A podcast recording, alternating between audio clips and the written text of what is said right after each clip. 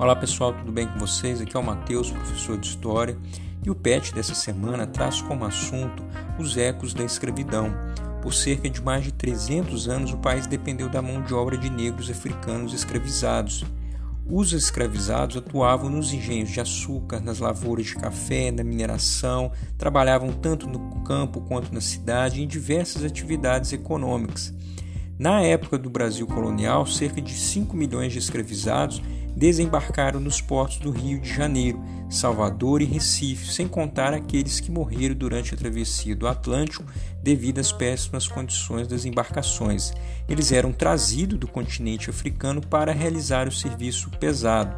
Então, a economia brasileira no período colonial imperial estava concentrada na exploração dos negros, né, que trabalhavam principalmente nos engenhos de açúcar, né, um engenho que abrigava várias estruturas, como o canavial, a moenda, né, e nesse engenho a gente tinha algumas estruturas, como a casa grande e a senzala, a casa grande, onde morava o senhor de engenho e sua família, e os escravizados que moravam na senzala.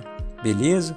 Qualquer dúvida pode procurar, estou à disposição. Entre no nosso aplicativo Conexão Escola leia o material, assista a aula, assista o, o ouçam o áudio tá? para realizar as atividades. Muito obrigado e bons estudos.